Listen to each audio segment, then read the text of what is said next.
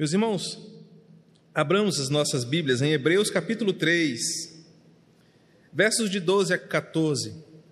Esta será a unidade de nossa reflexão nesta noite.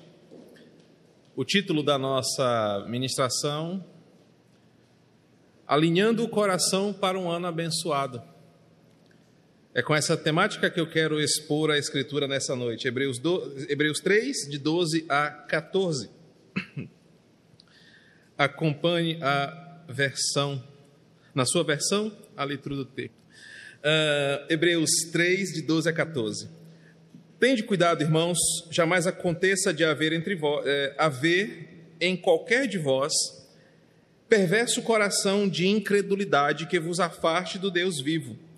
Pelo contrário, exortai-vos mutuamente cada dia, durante o tempo que se chama hoje a fim de que nenhum de vós seja endurecido pelo engano do pecado. Porque se nos, porque nos temos tornado participantes de Cristo, se de fato guardamos firmes até ao fim a confiança que desde o princípio tivemos. Existe uma certa expectativa sobre novos começos, né? Toda vez que nós vamos começar um novo empreendimento, seja ele emocional, seja ele profissional, educacional, qualquer novo começo traz muita expectativa, né? Como vai ser? Será que vai ser bom? É, eu acho que vai dar certo, eu quero que dê certo. Nós temos uma certa magia com começos, há uma expectativa no nosso coração. Um relacionamento, um namoro, um casamento, uma, um negócio que a gente vai abrir, um curso novo que vamos começar. E essa mesma expectativa sempre é importada para nós na magia do ano novo. É por isso que nós brindamos, é por isso que nós celebramos, temos fogos. Há uma magia sobre o que vai começar. Para o mundo, resultado de felicidade é uma vivência de coisa boa, sem ausência, com a ausência de coisas ruins. Para o mundo, ser feliz é viver boas coisas, ter boas lembranças, ter boas aquisições e a ausência de coisas ruins. Por isso que a felicidade foi um dos temas mais trabalhados em 2020 nas rodas de conversa entre psicólogos, terapeutas e conselheiros. Muitas pessoas tiveram um 2020 triste porque só perderam ou perderam muito. E de acordo com o mundo, ser feliz é não ter problemas, mas ter boas vivências. Mas a fé cristã nos ensina um outro conceito. E para a fé cristã, felicidade é a vivência com Cristo de coisas boas ou ruins. Então há uma diferença. Para o mundo, ser feliz é ter só coisas boas e não ter coisas ruins. Ou, numa equação, as coisas boas têm que ser muito maiores do que as coisas ruins. A Bíblia nos diz que felicidade, na Escritura, é ou estando submerso de coisas ruins, andando pelo vale da sombra da morte, ou vivendo uma vida de bonança, sem problemas. Felicidade é a certeza de que Cristo está conosco. Isso é importante porque muitos fazem e criam expectativas para o ano que começa, porque de fato entramos em uma nova etapa da nossa vida, algo novo está começando. E como primeiro culto do ano, não poderia trazer uma outra mensagem, porque nós temos expectativas, desejamos um ano melhor, queremos um ano menos turbulento do que foi 2020, queremos ser felizes no ano que começa, mas eu preciso orientar o seu coração e o meu coração para que possamos ter um ano abençoado. E nós só vamos acertar se a gente alinhar o nosso coração com a Escritura. Porque a Bíblia nos diz que o segredo para um ano abençoado não está nas expectativas que nós criamos. Não são as minhas expectativas que vão definir se o ano vai ser bom ou não. Eu posso ter boas expectativas quanto à vacina contra a Covid, quanto eu ganhar na Mega Sena da virada, ou eu é, passar num concurso melhor, ou ter boas expectativas, mas elas são apenas expectativas. O alinhamento do coração é um termo que eu quero apresentar para a nossa igreja essa noite é que vai nos orientar se teremos um ano abençoado ou não. O quanto o meu coração estiver alinhado com o que a Escritura diz, é que vai definir se eu terei um ano abençoado ou não, porque a minha perspectiva de abençoado vai mudar. Abençoado não é só aquele que ganha na Mega Sena. Abençoado pode ser aquele que não teve sequer dinheiro para fazer uma ceia de Réveillon ou de Natal, mas que tem Cristo orientando os seus desejos, seus planos, sua satisfação. E o alinhamento do coração com a Escritura vai nos convidar a trazer Deus para a nossa agenda. E vai deixar de lado expectativas que podem ser até irreais, podem ser expectativas sinceras. Mas quando eu alinho meu coração para o que a Escritura diz, eu digo, Senhor, até as minhas expectativas podem não ser a tua vontade. E não é porque elas não serão alcançadas que o ano vai ser ruim. Então, quando lemos Hebreus, hoje, diferente do que eu costumo fazer, eu não faria uma, uma pregação expositiva, no sentido lato da palavra, ou estrito da palavra. Porque Hebreus me apresenta alguns princípios para eu alinhar o meu coração diante do que estava acontecendo aqui. Paulo, é, o autor aos Hebreus escreve para um público de judeus que conhecem a sua história mas que estão vendo o cumprimento da história e não estão felizes. O Messias está diante de nós e nós temos rejeições a ele. Então, Paulo vai ensinar aqueles irmãos a alinhar o seu coração. Mas hoje eu quero mudar a ênfase exegética aqui, porque eu quero ensinar você a alinhar o seu coração e não apenas a sua carteira, o seu currículo, o seu relacionamento, para que você tenha um ano abençoado. E olhando para esse texto, nós vamos descobrir isso aqui. Porque o texto vai me ensinar sobre um coração perverso, no verso 12, e a advertência do autor dizendo: olha, tenham cuidado para que nenhum de vocês tenha um coração perverso, incrédulo, que afaste vocês de Deus. Bem, aqui reside um problema. O que afasta você de Deus não é a cachaça, não é a amante, não é a insatisfação, não é o desemprego. O que afasta você de Deus é o seu coração. Porque o que você faz é resultado do que o seu coração deseja. Logo, as coisas que te afastam de Deus não teriam o poder de te afastar se o teu coração não fosse inclinado para elas. E o autor diz: Olha, tomem cuidado, e jamais aconteça de que o perverso coração de vocês, incrédulo, afaste vocês de Deus. E para que a gente tenha um ano abençoado, eu preciso primeiro entender o que é o coração na Bíblia para depois saber para onde o meu coração tem que ir, para que ele não se torne um coração incrédulo. E biblicamente, eu já falei isso aqui algumas vezes, o coração ele não está inclinado ao conteúdo cardiológico, clínico, médico, mas o coração na escritura é um sentido existencial. O coração é o centro da existência humana, é aquilo que faz o indivíduo agir, pensar, desejar, crer. É o coração na escritura o elemento central na vida humana. Foram os gregos que depois deslocaram essa terminologia do coração para a razão. Mas antes dos gregos, a teologia bíblica diz que é o coração que faz você interagir com o mundo. É o coração o elemento mais importante da teologia relacional, tanto vertical para com Deus, como horizontal para com os outros. Na Bíblia, o coração não é apenas o músculo que pulsiona e distribui sangue para o seu corpo, mas no coração, na Bíblia, coração tem a ver com o que você deseja, pensa, crê, interage, é você como um todo. Não é à toa que existem cerca de 850 citações sobre o coração na Escritura. Não dá para passar despercebido um tema como esse. São 851 versículos sobre o coração, dada a sua importância. Porque a Bíblia diz que o coração é o lugar de onde nasce o pensamento, é o lugar de onde nasce o entendimento, é com o coração que a gente pensa, é com o coração que a gente entende. A Bíblia diz que é com o coração que nós raciocinamos e que nós decidimos agir. Você decide agir ou não agir com o coração. Você entende as coisas com o coração. Você pensa com o coração. A Bíblia diz que o coração é um grande depósito, uma coisa que guarda e que manifesta o que você tem de mais precioso. Por exemplo, e se depois alguém quiser este esboço, ou eu posso colocar em outro lugar, tem muitas referências. O que está guardado no coração? O que, que ele pode guardar? A Bíblia diz que o coração guarda a ansiedade, Provérbios 12, 25. O coração guarda a sabedoria, Provérbios 10, 8. O coração guarda a piedade, Salmo 119, 11. O coração guarda a crueldade, Provérbios 12, 10. O coração guarda a perversidade, Provérbios 11, 20. O coração guarda a infidelidade e a impiedade, Provérbios 14 e 28. O coração é o lugar das emoções, Provérbios 15 e 13.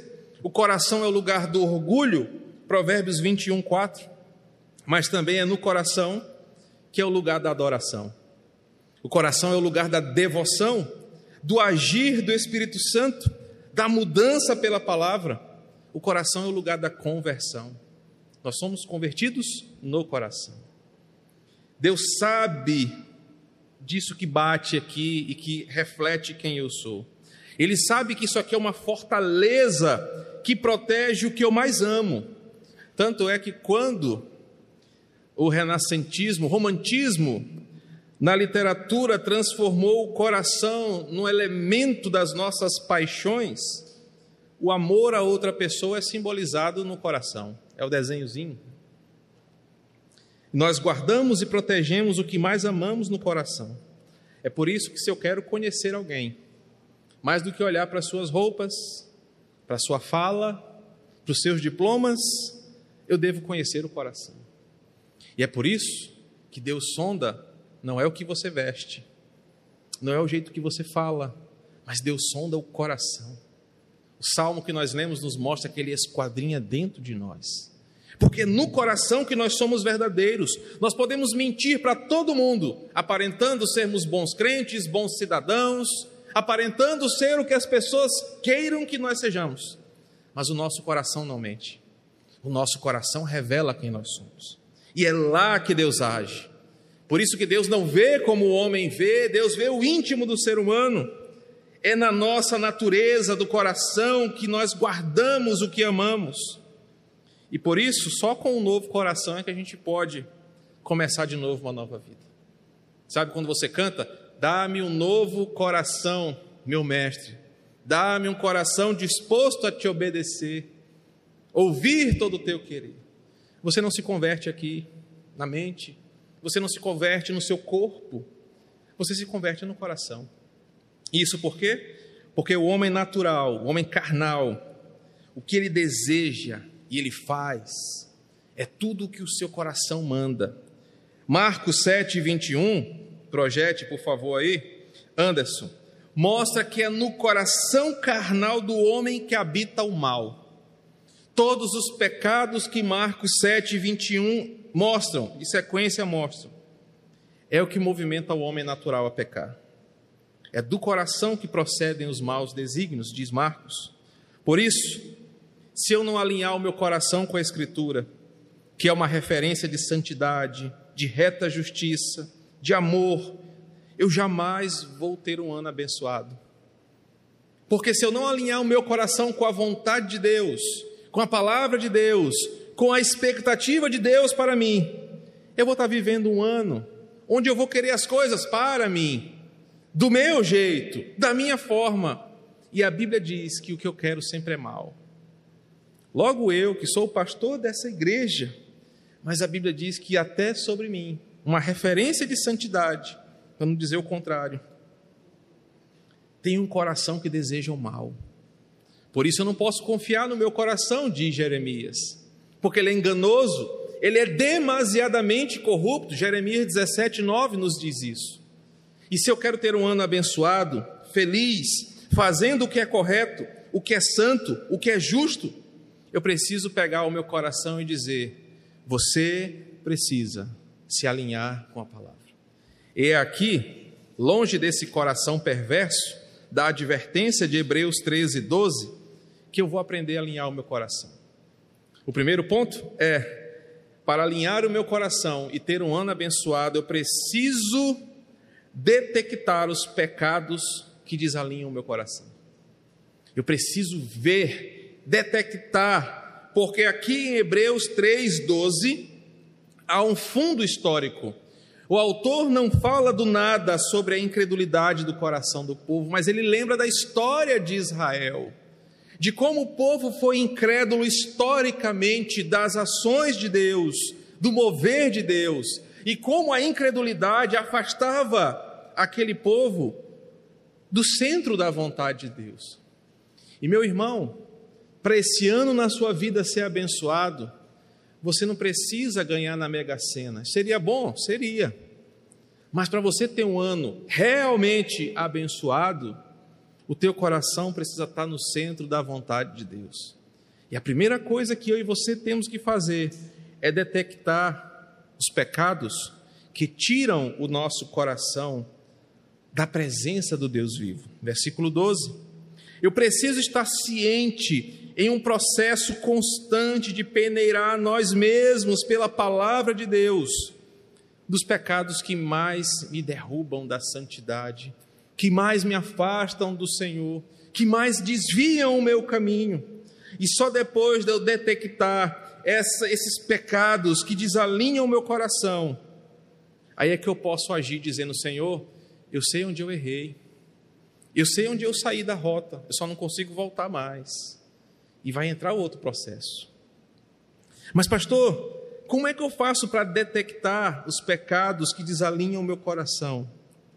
Existe uma prática histórica que na Igreja Católica Romana se tornou um dogma, um sacramento, que é a confissão de pecados. Se você já foi católico romano e teve medo de ir para o inferno, você foi se confessar com o padre pelo menos uma vez na vida para fazer a primeira comunhão. Para eles é um sacramento, é um passo a mais na sua confirmação para não ir para o purgatório.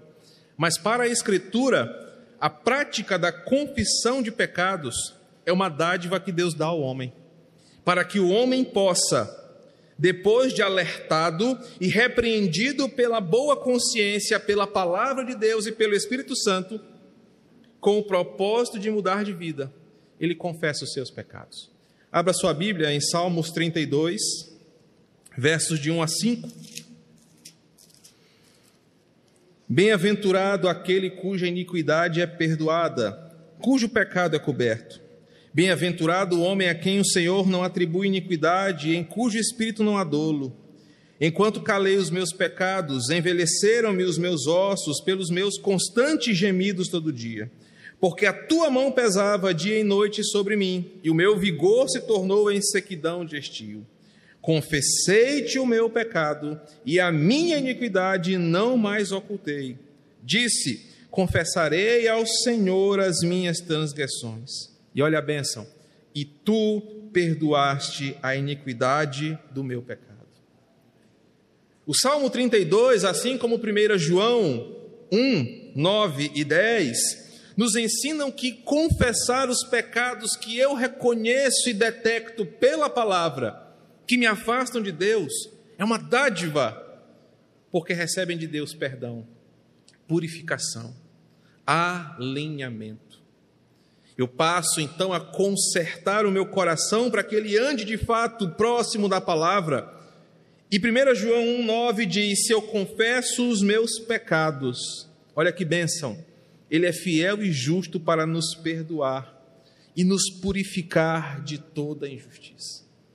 O primeiro passo para você ter um ano abençoado é você detectar pela Escritura o que te afasta do Senhor. A confissão de pecados é uma bênção dada por Deus para o uso contínuo da igreja até a volta de Jesus e a nossa santificação. Não é apenas um ato formal, pastor, eu pequei. E eu falo, olha, irmão, dê cinco cestas básicas, frequente 15 cultos de oração e dê uma oferta generosa para o pastor Júnior que você está perdoado. Não é isso. Teu brother, tá vendo? Mas a confissão de pecados é uma prática de santidade para crentes que não querem continuar no mesmo erro, mas sabem que não podem voltar.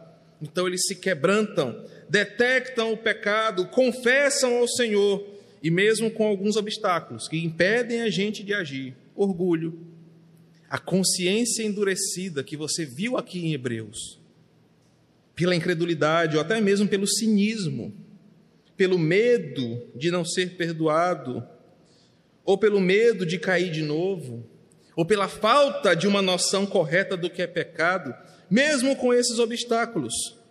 A Bíblia diz: se nós confessarmos os nossos pecados, Ele é fiel e justo para nos perdoar. Que é o que nos leva para o segundo ponto do alinhamento. Uma vez que eu detecto os pecados que me afastam do Senhor, versículo 12, eu sou convidado no verso 13 a purificar o meu coração pela exortação da palavra. E aqui talvez ou você vai amar ou vai odiar o seu pastor logo de cara. Porque o verso 13 fala: pelo contrário, exortai-vos mutuamente cada dia, durante o tempo que se chama hoje, a fim de que nenhum de vós seja endurecido pelo engano do pecado. Meus irmãos, a Escritura, ela é o instrumento de Deus, afiado, amolado, para purificar e limpar os cantos mais obscuros do meu coração. Já que o coração é o centro, a Bíblia tem que atingir o coração. E Hebreus 4, logo no capítulo seguinte, versos 12 e 13 diz: Porque a palavra de Deus é viva e eficaz e mais cortante do que qualquer espada de dois gumes, e penetra ao ponto de dividir alma e espírito juntas e medulas, apta para discernir pensamentos e propósito do coração. E não há criatura que não seja manifesta em sua presença. Se você gosta de facas, né, igual eu gosto, tenho um apreço por facas e lâminas, nada melhor do que uma faca que corta com facilidade, amolada, perfeita. Nada pior do que um instrumento cego, uma faca cega que não consegue cortar um ovo frito. A Bíblia é esse instrumento que corta com precisão, às vezes, uma crosta tão dura que é o nosso coração cheio de pecado. Hebreus diz que é por meio da Escritura que aquilo que suja o nosso coração é tirado, é limpo, é revelado, é purificado. É como aquele açougueiro que, com um instrumento preciso, tira as partes ruins da carne para oferecer o melhor para o seu cliente. A Bíblia faz isso no nosso coração. Mas, pastor, como é que isso acontece? Basta eu dormir com a Bíblia no peito todo dia, eu botar ela na minha cabeça que ele vai me limpar? Não. É aí que você vai me amar ou me odiar. Porque Deus usa algumas formas. Mas a principal que ele usa é um instrumento chamado pregador da palavra é através da pregação fiel da Escritura, e não apenas a leitura ou a absorção por osmose, que a palavra vai purificar o seu coração. E sabe o que, é que eu quero dizer? Que é a pregação da palavra que tem o poder de te angustiar, de te deixar inquieto no banco da igreja, de fazer você pensar: eu não volto mais aqui é de pensar, o pastor só fala disso. É o poder da pregação da palavra que te incomoda, que te confronta, que te coloca, perdão, no canto da parede e como um bom boxeador te nocauteia, porque é a palavra que vai limpar o teu coração sujo pela imundície do pecado. É a pregação da palavra o único instrumento que Deus usa a Escritura para confrontar de alto a baixo o pecador. Ah, pastor, mas eu posso ler a palavra sozinho em casa, mas não será exortado como o poder da pregação fiel da Escritura. Não adianta você achar que em casa seria a mesma coisa, porque não é. Sabe por quê? A pregação é a exposição fiel do conteúdo bíblico apresentado em seu contexto original ilustrando-os para que eu, eu veja claramente o conteúdo e aplique na minha vida.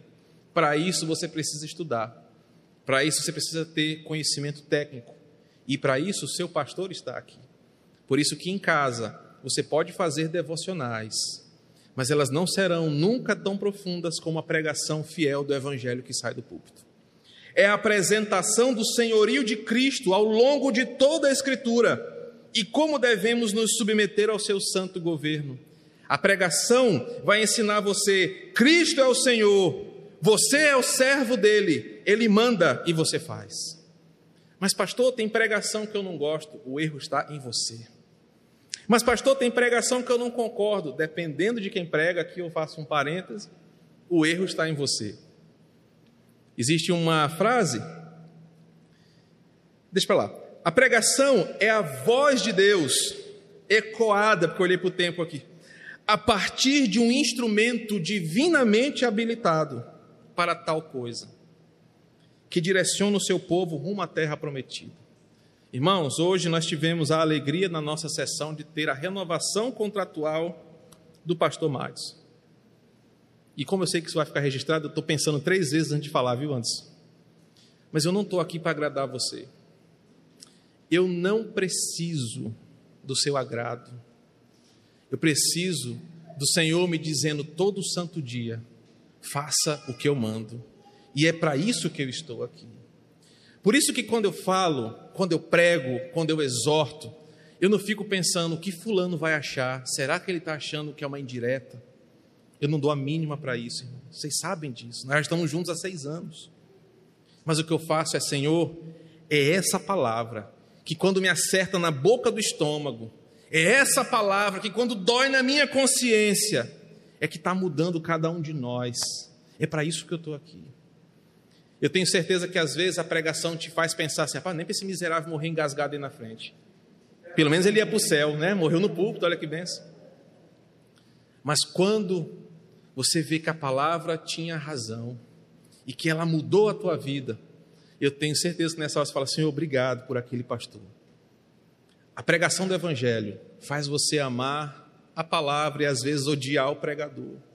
Mas é para isso que nós estamos aqui para orientar você rumo à terra prometida, rumo ao lugar onde Deus habita, e por essa palavra, nós, também eu, sou lapidado em fazer o que eu fui chamado para fazer, para que você seja edificado. Por isso, irmãos, você quer ter um coração alinhado para 2021?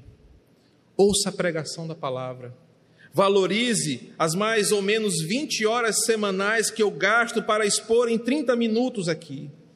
Faça desse momento o momento mais edificante da sua vida. Teste o que eu prego. Analise se o que eu prego está na Escritura. Irmão, se tiver aqui, eu estou fazendo bem o que eu fui chamado para fazer. E se tiver aqui o que eu estou pregando, glória a Deus porque é Ele falando com você. É assim que o seu coração será alinhado. Porque quando a palavra é pregada com obediência, versículo 13, eu impeço que o seu coração seja endurecido pelo engano do pecado. Sabe por que eu insisto em alguns assuntos? Sabe por que eu prego as mesmas coisas? Sabe por que eu repito às vezes as mesmas falas? Porque eu não quero, como seu pastor, que o seu coração seja endurecido pelo pecado e que você fique encegueirado pelas coisas desse mundo e tropece, caia e morra espiritualmente. Enquanto você pecar os mesmos pecados, eu vou pregar as mesmas coisas, porque eu quero que você vá para o céu. Quando eu dou razão para a palavra, ela me muda de fé em fé e de glória em glória. Segundo aos Coríntios 4, versos 5 e 6. Por fim, terceiro e último princípio, para que o meu coração esteja alinhado para um ano abençoado, primeiro, eu detecto os pecados que me afastam de Deus. Segundo, eu sou purificado pela pregação fiel da palavra que impede que meu coração seja endurecido.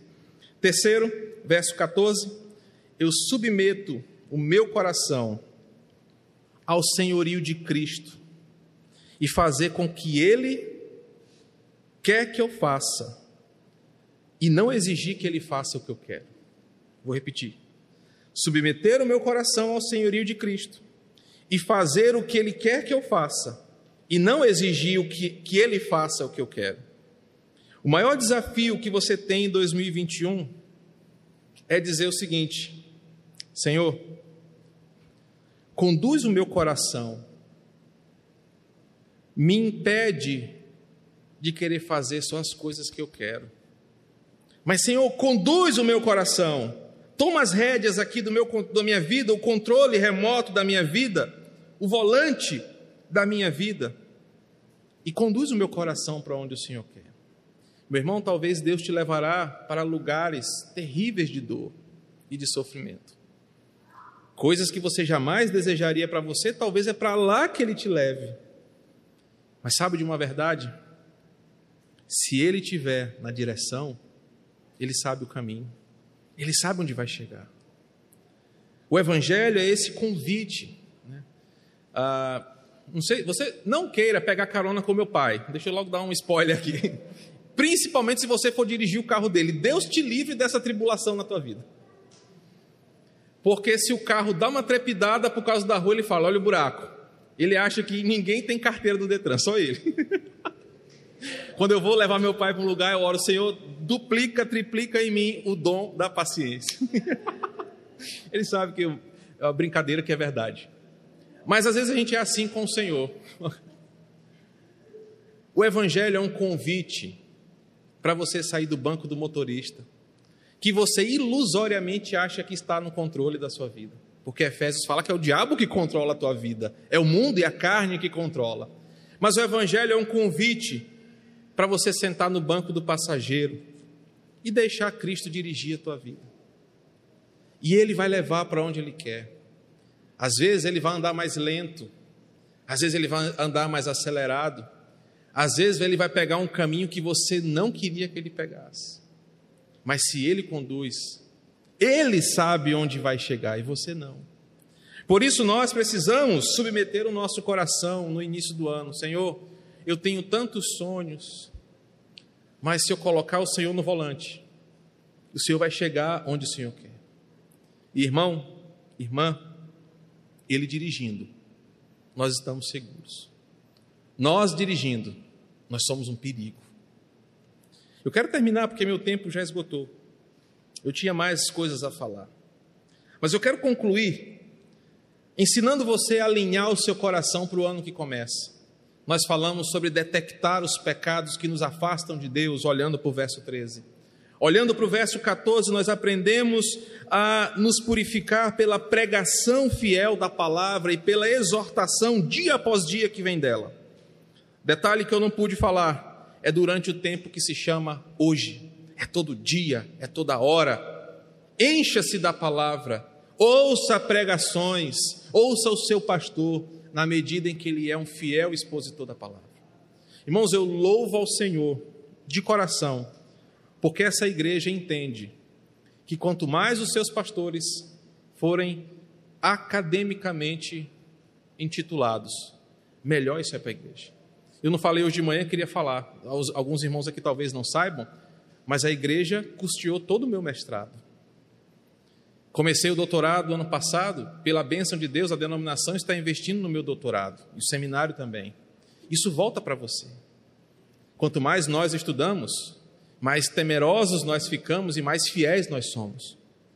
Valorize esse momento. Não pense que o seu pastor sobe aqui fazendo o sermão dentro do carro na hora que ele para. Cadê a Sara? A Sara estava achando que eu estava fazendo o sermão, eu estava apagando as besteiras que eu falo e colocando coisa certa. Ela, pastor, está fazendo sermão agora. Eu disse, fica calada aí. A impressora do lado imprimindo. Brincadeira. Valorize a pregação. E por fim, se submeta. Entregue o seu ano a Cristo. Se você quiser controlar o seu ano, você vai se frustrar. Aceite a vontade de Deus para a sua vida, porque Ele sabe o que é bom. Nosso desejo de acertar né, e de ter um ano abençoado deve ser proporcional ao nosso desejo de amar ao Senhor. Isso é uma verdade. Não adianta nada você ganhar o mundo e perder a sua alma. Nosso coração alinhado será essa condição primordial da sua felicidade em 2020. Quanto mais o teu coração estiver no meio da palavra, mais você será feliz. Detectar pecados, ser exortado pela palavra, ser submisso à voz de Cristo, são elementos centrais para um ano abençoado do início ao fim. Que esse seja o seu desafio e o seu desejo, e que assim o nosso ano de 2021 seja abençoado. Amém?